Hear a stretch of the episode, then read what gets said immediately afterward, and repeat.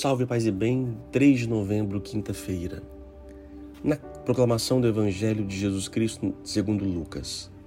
Naquele tempo, os publicanos e pecadores aproximaram de Jesus para o escutar. Os fariseus, porém, e os mestres da lei criticavam Jesus. Este homem acolhe os pecadores e faz refeição com eles. Então Jesus contou-lhes esta parábola. Se um de vós tem cem ovelhas e perde uma, não deixa as noventa e nove no deserto e vai atrás daquela que se perdeu até encontrá-la?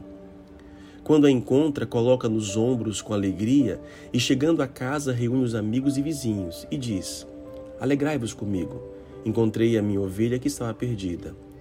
Eu vos digo: assim haverá no céu mais alegria por um só pecador que se converte do que por noventa e nove justos que não precisam de conversão. E se uma mulher tem dez moedas de prata e perde uma, não acende uma lâmpada, varre a casa e a procura cuidadosamente até encontrá-la?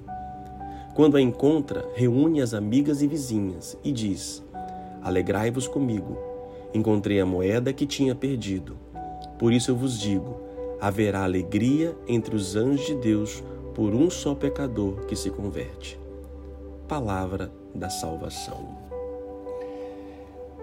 Diga-me com quem tu andas, que eu direi quem tu és. Olha, este talvez seja um ditado que eu não concorde. Para mim é um ditado anticristão. Porque Jesus o que mais fez foi andar com um pecador e ele não era pecador. Só que foi julgado por isto. E muitas vezes, acho que um dos piores julgamentos que mais as pessoas nós cometemos é julgar. Que, que o juiz faz?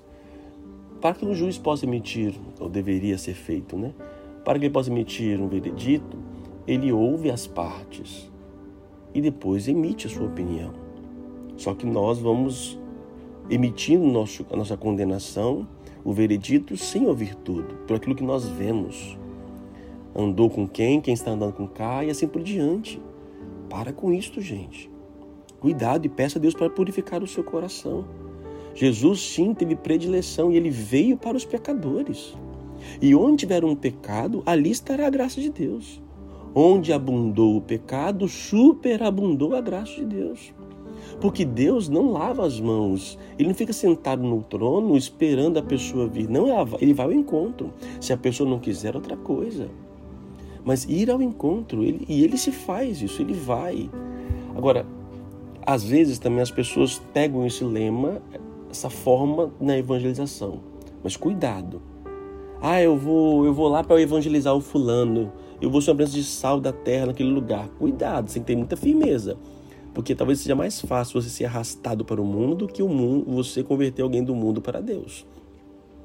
Jesus deixa as 99, ou seja, ele larga, se preciso for, ele larga tudo para ao encontro de uma. Eu não sei qual empresário faria isso, qual pastor de ovelhas faria isso? Mas, talvez sendo essa ovelha preciosa, e qualquer um é precioso para Deus, Deus faz. Ao deixar as 99, ele não, ele, não deixa as 99 soltas a, ao acaso. Não, ele deixa guardada. Guardado. Ali tem um curral, deixa guardadinhas, protegidas. Deus nunca há de nos abandonar, mas ele nos deixa para poder ir ao encontro daquele que precisa. E essa é alegria de Deus. Há muita alegria por um que se converte. Por isso, é, nós somos os pecadores, nós somos esta ovelha perdida. Não se coloca como as 99, nós somos as perdidas, que Deus veio ao encontro. Agora, Ele nos pede também essa possibilidade de também irmos ao encontro daqueles que se perderam. É o papel da igreja, a igreja em saída, como diz o Papa Francisco, né? de ir ao encontro que Ele interceda por nós. Oremos. Senhor Deus, nós os louvamos e bendizemos pela graça de vir ao nosso encontro. Obrigado por ter deixado os céus, assumido a carne humana para nos salvar, para nos carregar nos ombros, no colo. Muito obrigado, Senhor, por tanto amor que o Senhor tem por nós, pecadores. Sim, Senhor, não fazemos parte das 99. Somos as ovelhas perdidas.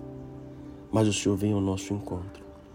Por isso eu vos peço os, os dons, os carismas necessários para que também nós, como igreja, no tempo presente, possamos ir ao encontro das ovelhas perdidas.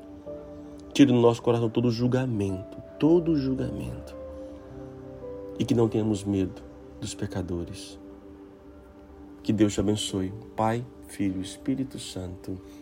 Amém. A palavra é pecadores. E aí? Você é pecador? E os pecadores? Se você foge deles, esteja junto, tenha coragem.